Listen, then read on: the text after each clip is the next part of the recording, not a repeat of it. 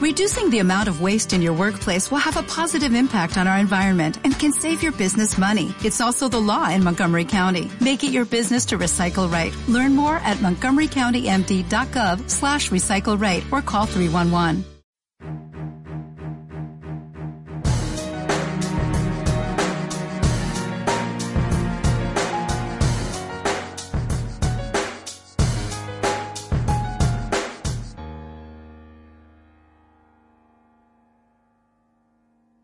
Bienvenidos, queridos amigos, a una nueva edición de este programa Marcando el Norte. Tenemos eh, eh, al profesor de la Universidad San Pablo CEU, profesor de Historia, don Alberto Barcena. Bienvenido. Estamos en el, en el Continuará. Yo le hice una pregunta que hace semanas. Eh, oiga, ¿es verdad que existe la masonería? He empezado a hablar, ya lleva dos programas, sigue hablando. Bueno, pues como de esto no se puede hablar por ahí, mm, vamos a dejarle. De tal manera sí que me gustaría mm, pedirle un, favor. Y es que, como hay gente que se nos incorpora eh, nueva, ¿por qué no nos resume usted brevemente para que eh, se sepa de qué va la serie, eh, lo que hemos dicho hasta ahora y brevemente, para no, no repetir, para que la gente pueda seguir y continuamos. Empezamos, si usted se acuerda, diciendo que la masonería era algo que había surgido al calor del trono inglés. Sí, eh, empezamos en el primer programa ya, hace ya un tiempo. Empezamos hablando de eso, cómo nace. Nace en Inglaterra, vimos luego cómo pasa al continente, entran las monarquías católicas, las deshace, literalmente, porque deshace el esqueleto del Estado, eh, destruye la Iglesia desde la raíz siempre que tiene ocasión, o al menos la deja tambaleante. Vimos luego cómo en España eh, la masonería crece y, controla el poder, el ejército y la, y la política. El gran momento es el reinado de Fernando VII, concretamente el trienio liberal, donde surgen logias. Ahí es un trienio clarísimo. Eh, por todos lados, más radicales, menos radicales, los anilleros, los que no llevan anillos, los. Bueno, no, no. Y, y, se implanta, o sea, tiene ya una implantación clarísima en, dentro del propio Estado con el régimen liberal. En España eso es. Ya hemos hablado de la desamortización, la exclaustración, echan a todos los religiosos de los conventos, 30.000 religiosos a la calle. Matanzas de frailes. Matanzas de frailes. Las primeras matanzas de frailes que se producen en España, ya en el siglo XIX. Bueno, el trasfondo. Es la, gente, la gente mm, no sabe eh, explicarse por qué durante la República, la Segunda República y la Guerra Civil, eh, se produce en España la mayor persecución religiosa de toda la Iglesia. Y es porque ahí confluyen dos persecuciones. La persecución comunista y la persecución liberal que viene del 19. Es como dos ríos que desembocan y entonces, claro, se forma un gran río. ¿eh? No sé si me estoy yendo del tema, pero ahora que ha sacado esto, yo he visto en la causa general está en la muerte del padre Luque, un jesuita que muere asesinado en Almería en el 36, eh, los que lo hicieron, sus asesinos, vinieron a contar en el proceso subsiguiente, claro, al final de la guerra, que era siguiendo instrucciones de una logia almeriense, que es la que les había dado una lista de víctimas a eliminar en primer orden. Bueno, ese es un dato muy concreto, ¿no? Pero como ese hay muchísimos. Bueno, estábamos haciendo este resumen, habíamos hablado de... Mm, habíamos hablado incluso mm, de ese sector masónico de Baviera, luciferino, y había usted contado eh, cómo dando una conferencia, usted re un ritual en el que eh, hay que bajar la cruz y hay que adorar a Satanás, pero claro, usted contaba que se le había presentado antes, antes de la conferencia el gran maestre, el jefe de los masones de España, diciéndole, a ver qué dice usted. ¿Y qué ocurre cuando dice usted esto? Silencio sepulcral. ni él, ni, ni nadie dijo una palabra, 70 personas. También. Con él venía, por cierto, otro, un masón que también se identificó como tal, pero además dijo que él era católico. Ya. Y que el día antes le habían puesto la ceniza. Que a ver qué, me creía yo. Que bueno, pues tontos, tontos católicos que hacen el tonto útil. Pero yo le dije, a su conciencia va. Pero hay algo que es peor que un tonto útil, que es el que hace de, con su conciencia mangas y capirotes. O sea, a mí los papas me dicen que no se puede ser Esta doble pertenencia es imposible, me importa un bledo. Ya. Porque yo dictamino lo que está bien y mal. ¿Que no les gusta a los papas? A mí me da igual. Yo soy muy católico, voy a misa y me ponen la ceniza el miércoles de ceniza. Hombre, pues usted verá lo que hace, claro. Bueno. Pero eh, estamos en este escenario. Y esto también chocó mucho a algunas personas, incluyendo el presidente del foro y su mujer, que se quedaron pasmados. Dice, lo más fuerte para nosotros ha sido este católico que se ha confesado masón. Dije, bueno, eso es fuerte. A mí no me choca tanto porque ya conozco el asunto. Pero el silencio del gran maestre después de la lectura del ritual, eso es lo más fuerte que ha ocurrido hoy aquí. Que calla otorga, no le desmintió. Y al acabar la conferencia se me acercó, silencioso, no dijo una palabra, yo le di la mano y me fui. Pero no me dijo nada ni a mí ni tampoco en público, o sea, se, quedó sin palabras, mm. literalmente, porque no se esperaba la lectura del ritual allí en medio. Y hablando de luciferismo, por supuesto, claro, yo no digo que todo masón esté adorando a Lucifer desde el día uno de su ingreso en la secta, pero unos lo saben antes, otros lo saben después. A partir de unos grados, sí. Lo podrán encubrir como quieran, le llamarán Bafomet o como le quieran llamar, pero ese Lucifer, porque Satanás es una palabra que no utilizan jamás. Lucifer es el portador de la luz. Ah. Así, claro. Y tiene himnos y oraciones compuestas para él. Un gran masón americano del siglo XIX, Albert Pike, tiene el himno a Lucifer. Que se ha estado... ¿Qué, imagen tienen ellos entonces de ese Lucifer? Pues eh, yo hablaba el otro día de alguna, bueno, la experiencia personal que tuve en esta, en esta conferencia y les voy a contar hoy otra experiencia personal que es eh, casi a mí lo que más me ha enseñado o me ha confirmado, cosas que yo había leído muchas veces. Pero yo como doy clase a, a chicos jóvenes, claro, pues algunos de vez en cuando con cierta frecuencia se me acercan, todos los años viene alguno, que me hablan de este tema. Y son chicos que están eh, acosados en sus propias casas para entrar en la masonería. En unas veces pueden ser los padres, otras veces un abuelo, otras veces unos amigos de la familia que lo quieren introducir ahí.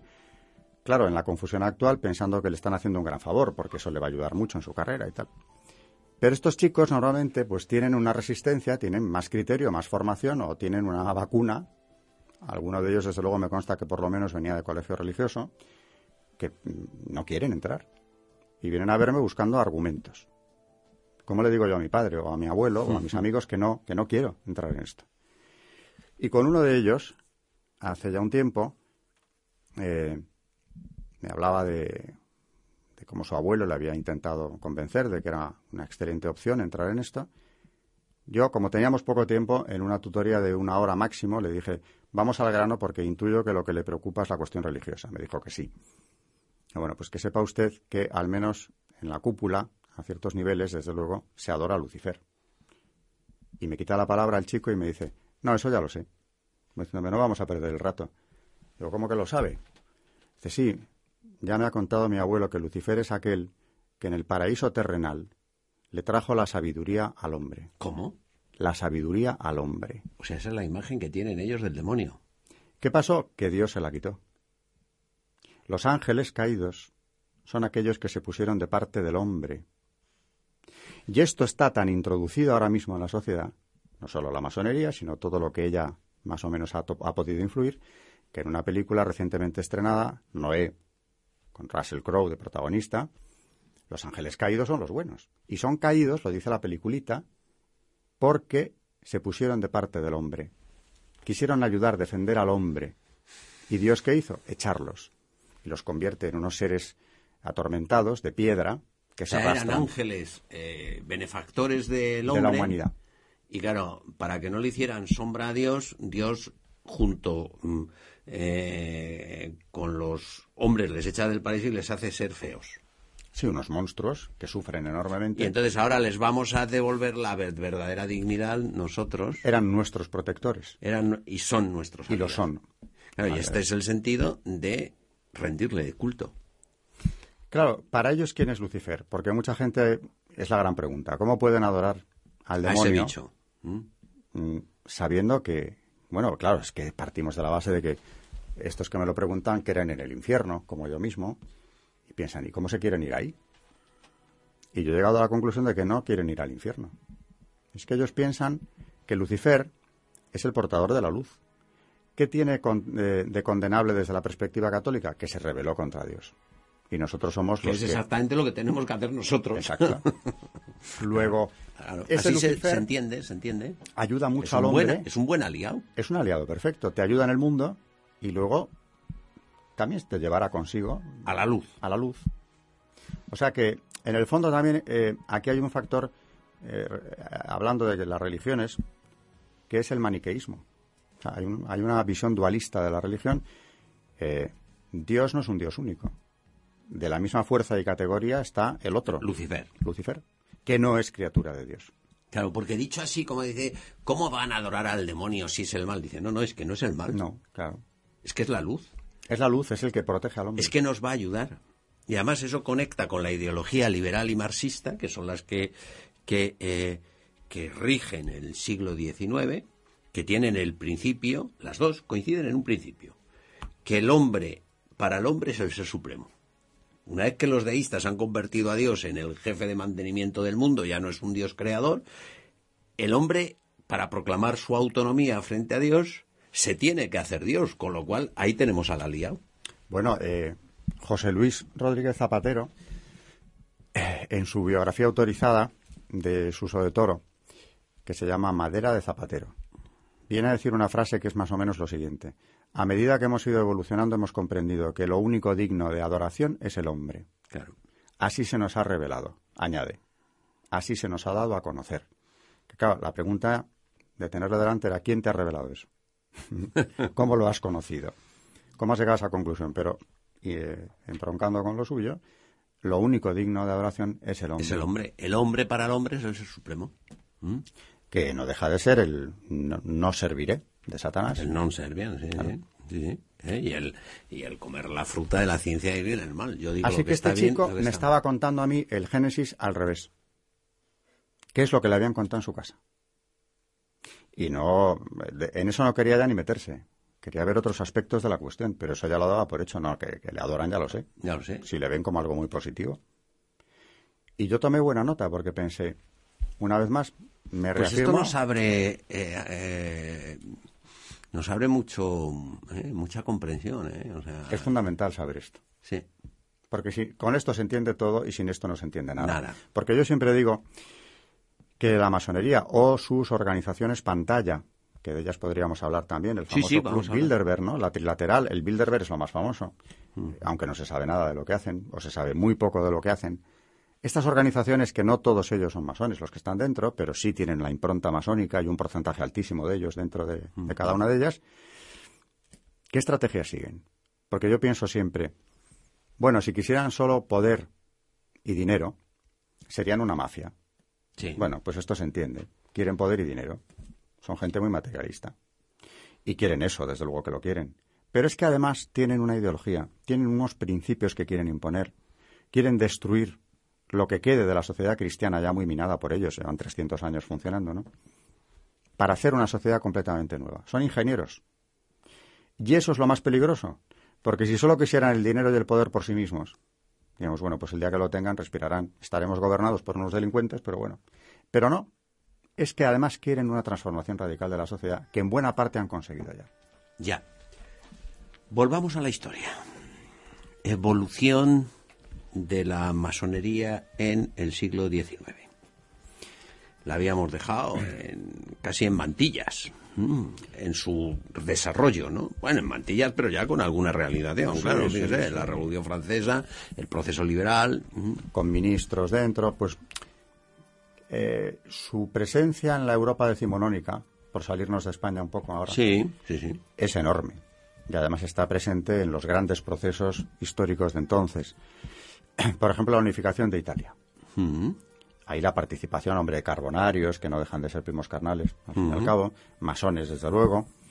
Eh, ¿Qué es la unificación italiana? ¿De qué está hablando? es el usted? proceso por el que Italia deja de, de ser un conglomerado de reinos o territorios Claro, independientes. es que, eh, podríamos pensar que Italia siempre fue como la hemos visto ahora. No, claro, mm, hasta 1870 no ha sido así, ni mucho menos. Había Eran varios estados. Era reinos, ducados, Piamonte, Lombardo Véneto, Módena, Nápoles. Bardene, el reino de Nápoles, los estados pontificios, un mosaico. un mosaico de estados que habían sido así desde la Edad Media. Y en el centro estaban los estados pontificios. Con la Umbria, las Marcas, etcétera. Y por supuesto capital Roma, nada menos. Bueno, pues en ese proceso unificador, en el que yo no niego que haya también, por supuesto, mucho idealismo patriótico italiano, de poner en común todo lo que eh, Italia tenía en sí, desde la lengua hasta una tradición común, etcétera, etcétera. Porque, claro, siempre eh, el mayor daño de la mentira es cuando se mezcla de cierto bien. Claro, sí, la mentira absoluta no, no, no. No, porque no funciona, se la ve. Y aquí, eh, aprovechando todo ese idealismo patriótico que nace con el romanticismo, eh, especialmente, o se exalta entonces en, la Europa del XIX, la masonería, claro que tiene algo que, ver. No solo le interesa esta unificación italiana, es que además le interesa sobremanera acabar con los estados del Papa, que naturalmente lo van a hacer. Y curiosamente, Napoleón III, que está en el trono de Francia en esos momentos, eh, casado con una española, con la española Eugenia de Montijo, este hombre sobrino del otro Napoleón, el grande, porque este le llamaban el chico en contraposición, con esa trayectoria familiar, él ve claro que es importante que los estados pontificios se mantengan. Por eso una guarnición francesa va a estar allí en Roma hasta 1870. Pero en ese año Napoleón pierde el trono en la guerra contra Alemania, en la franco-prusiana, donde lo pierde todo. Y naturalmente, antes de que él caiga, retira la guarnición francesa. Porque tiene que luchar contra los. Porque está tratando de frenar la, avalancha alemana que se le ha venido encima. Y claro, ni un minuto más tarde de salir los franceses de Roma, yo diría que no solo la guarnición, sino cuando se ve que el emperador que apoyaba al Papa deja de pintar para mm. nada en el contexto mm. internacional, Roma es ocupada. Entra el general Cadorna en Roma, claro. Y se acabó el poder temporal de los papas, que era una fijación del liberalismo histórico. Porque ya, lo que no saben muchos de los que nos estarán viendo ahora seguramente, es que la revolución había ocupado Roma en época del directorio, se habían llevado al Papa prisionero, Pío VI muere prisionero en Francia, en Valence, y publica la prensa Pío VI y último. Y último, exactamente. porque parecía el último. Era el último, sí, Milagrosamente se puede celebrar un cónclave en Venecia, que era patrimonio del emperador alemán, del Sacro Imperio todavía, y de ahí sale Pío VII, que también acabará prisionero de Napoleón en Francia. Así que tenemos dos papas prisioneros de Francia, de la Francia revolucionaria, o del emperador, que viene a ser continuador de lo mismo, y en los dos casos, tanto el directorio como Napoleón declaran suprimido el poder de los papas. o sea que era una fijación. Con aquello había que acabar cuanto antes porque había que quitarle presencia a la Iglesia lo antes posible. Milagrosamente dura hasta 1870. Nuestra reina Isabel II hizo lo que pudo también por ayudarle. Que Pío no tuvo que abandonar también Roma huyendo precisamente de lo mismo. A Gaeta y recibe allí un ejército español que le, que le auxilia. Pero en ese año 70 se consuma la unificación de Italia con la ocupación de los estados pontificios. Un gran éxito masónico y el Papa queda en una situación verdaderamente precaria, tiene que abandonar el Quirinal, que era su residencia, y ya se instala en el Vaticano, donde queda prácticamente como un prisionero dentro de la ciudad. Y ya no es nadie, políticamente hablando, porque no hay Estado Vaticano todavía, hasta el siglo XX, hasta los pactos de Letrán. Así que, bueno, lo han dejado, digamos que descabalgado de cualquier influencia directa en algún territorio de mm. Italia o del mundo. Gran éxito, gran éxito masónico. O sea que, claro que interviene en este proceso, o lo fagotiza, porque también es verdad que utiliza, como decía también, proyectos que tengan un tirón, que tengan algo positivo que brindar, lo utiliza. ¿Y qué tiene que ver en todo esto esa diferencia que se hace entre la francmasonería y la eh, obediencia escocesa? Pues no tiene prácticamente nada que ver. Los papas, además, en sus condenas hablan indistintamente de franc-masones. Porque unos dicen, eh, una es la buena y otra es la mala. Es la misma diferencia que se puede hacer, yo creo que es más sencillo, entre la regular y la irregular. Porque hay una masonería irregular, que es la que... De esa no hemos hablado. Es la que ha obedecido tradicionalmente al Gran Oriente francés. El Gran Oriente francés mm, no tiene nada de irregular en el sentido de que ya cuando nace, desde luego, no es que no colabore con el Estado, es que va por él va por él, porque es una organización que conspira contra la monarquía francesa y que lo consigue, consigue arrasarla y con ella todo lo que había. Pues hable usted, cuénteme la diferencia entre la regular y la irregular. Pues vamos a ver. Tenemos tiempo y, me parece que vamos a tener que continuar. Pues como digo, simplificando, la regular es aquella que la propia, que el Estado, en este caso la monarquía británica, apoya. ¿Y cuándo surge la irregular? En el siglo XVIII. ¿Sí? Previa a la revolución. Porque esa masonería francesa es irregular, por definición. capta a miembros de la realeza. ¿eh? Quiere decir irregular que no obedece a... No obedece los landmark, que son los eh, preceptos masónicos, que son muy claros, como es ayudar al hermano masón, eh, la obediencia, el secreto, etcétera, etcétera. Hay una serie de landmark, los preceptos, las normas que tienen que obedecer, que eso está ya en un documento redactado en Inglaterra, las constituciones de Anderson, que siguen citándolas ellos, y que es un documento que cualquiera debería leerse, que tenga interés en ver lo que es la masonería, más que nada porque ahí se ve eh, el enorme engaño que es. Porque Anderson es el, se llaman así porque es el redactor, aunque lo hizo solo a medias, ¿no? Que es el primer reglamento masónico y es muy pocos años posterior a la fundación de la secta. ¿Y en qué no están de acuerdo la masonería irregular? Pues eh, precisamente en esa obediencia al Estado, en ese acatamiento de las leyes del Estado que en Inglaterra respetaron escrupulosamente, nunca hubo una confrontación abierta entre masonería y Estado. servicio del rey. Porque más o menos, hombre, hay un problema mm, que no es eh, anecdótico en la independencia americana. Porque aquellos señores resulta que eran ingleses. Claro. Y se sublevan contra el rey. Claro, claro. Entonces ahí tenemos un problema. Ve cómo va unido lo espiritual. ¿Qué pasa? Que ya no pueden seguir siendo anglicanos. Porque estos obedecen o tienen como jefe al rey de Inglaterra si nos hemos independizado, nuestra iglesia, ¿a quién obedece ahora? Nace en la iglesia episcopaliana americana, porque tiene que buscarse alguna salida. la creencia es la misma, pero ya no tenemos al rey. ¿Qué pasa con los masones americanos, que han sido ingleses hasta la víspera? Pues que naturalmente han dejado de ser regulares. Claro. Pero curiosamente, como son de cuño británico, van a ser ultra regulares, pero al servicio del nuevo Estado que acaban de alumbrar, porque lo hacen ellos. Con lo cual, los Estados Unidos de América los padres de la Constitución, la inmensa mayoría son masones, naturalmente, y allí no se han ocultado demasiado, ¿eh? No, no, no, no. Allí sus ceremonias. Pero masones irregulares. Dejan de serlo el día que se independizan. Claro, claro, claro. Porque ahí, como buenos ingleses de. Claro, ya no, ya no pueden obedecer al rey de Inglaterra. A ese ya no. Contra ese nos hemos sublevado, le hemos hecho una guerra y se la hemos ganado. Ahora vamos a organizar un Estado nuevo, una república, con una constitución, en fin, un Estado de puro modelo liberal. Sí, sí. Pero a, partir de ahora nuestros masones ya sí pueden funcionar igual que lo hacen los ingleses allí. Ya. Al servicio del Estado. Ya, y entonces, esto mismo pasa en Francia eh, y de ahí esa irregularidad. Claro, porque... Que no es tanto que no sigan las mismas pautas como que no siguen la obediencia de. Exactamente. Y además dejan de obedecer a la madre de todas las logias, que es en origen la gran logia de Inglaterra. Escocia. El escocismo es un poco, es ya irregular, ¿eh? es muy peligroso el ah, escocismo. Ah, sí, Ah, es irregular. Ahí Me he equivocado yo. El más regular sería, mm, viene de York, ya. Pero sobre todo la Gran Logia Unida de Inglaterra, que es la que se formó en 1717 con la unión de varias logias que ya existían, pero bueno, muy marginales, las que conspiraban contra los Estuardo. Ya, como se habla de la ah, obediencia escocesa y la obediencia irregular, se crea esa confusión. Claro, igual que la escocesa no tiene nada de escocesa, más que el nombre. es mucho más francesa y por eso es bastante irregular y es luciferina. O sea que la, escocesa es la irregular. Claro, absolutamente. Y de hecho, mm, la palabra Gran Oriente, cuando aparece, pertenece, como órgano supremo de, mando, pertenece a la masonería irregular. En España hemos llegado a tener Gran Oriente y Gran Logia. La Gran Logia era mucho más regular, el Gran Oriente no.